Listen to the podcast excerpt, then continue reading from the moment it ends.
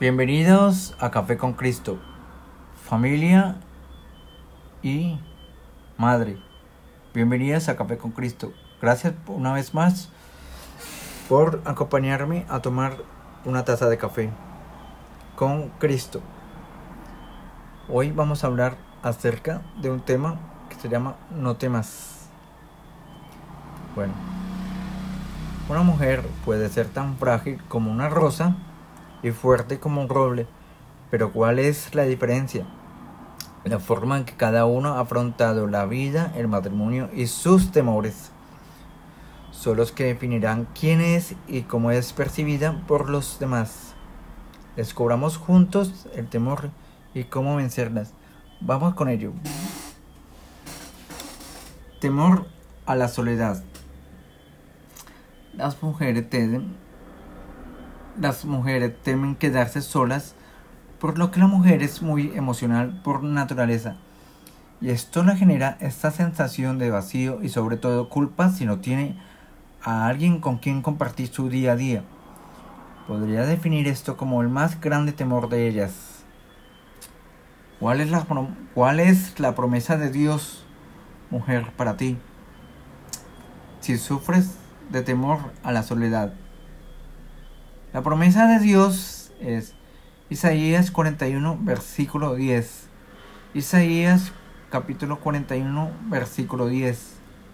Dice así, y dice así. No temas, porque yo estoy contigo. No desmayes, porque yo soy tu Dios que te esfuerzo. Siempre te ayudaré. Siempre te sustentaré con la diestra de mi justicia. Juan 14, versículo 16. Yo rogaré al Padre y os daré otro consolador para que esté con vosotros para siempre. El Espíritu de verdad, al cual el mundo no puede recibir, porque no le ve ni le conoce, pero vosotros le conocéis, porque mora con vosotros y estará en vosotros. No os dejaré huérfanos, vendré a vosotros. El segundo temor que vamos a tratar temor a envejecer. Los años pasan y cada vez las mujeres se llenan más de crema, mascarillas y productos para detener el envejecimiento. No digo que está mal. Lucir mejor nunca está de más si eso contribuye a tu autoestima mujer. Pero no temas envejecer. La vejez no se trata de únicamente de tratamientos y productos. Recuerda que la edad la llevas en el corazón. No temas a envejecer. Enfócate a vivir la vida plenamente.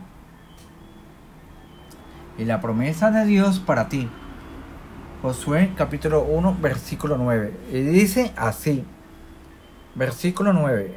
Josué capítulo 1 versículo 9. Mira que te mando que te esfuerces y seas valiente. No temas ni desmayes, porque Jehová tu Dios estará contigo en donde quieras que vayas.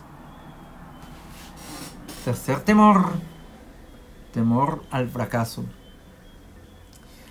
En la mujer el temor se manifiesta de manera diferente. Este sentimiento viene acompañado de dudas acerca de sí misma, de sus habilidades como mujer como hija, como profesional, madre, esposa y abuela. Y se preguntan, se preguntan ellas mismas, ¿soy buena esposa? ¿He hecho lo bueno a mi marido? ¿Soy buena madre? ¿He escuchado a mis hijos? ¿Soy buena abuela? ¿He complacido a mis nietos? Y muchas veces las mujeres se preguntan, ¿es ¿soy suficiente mujer? ¿Y hago lo necesario y lo correcto para los demás?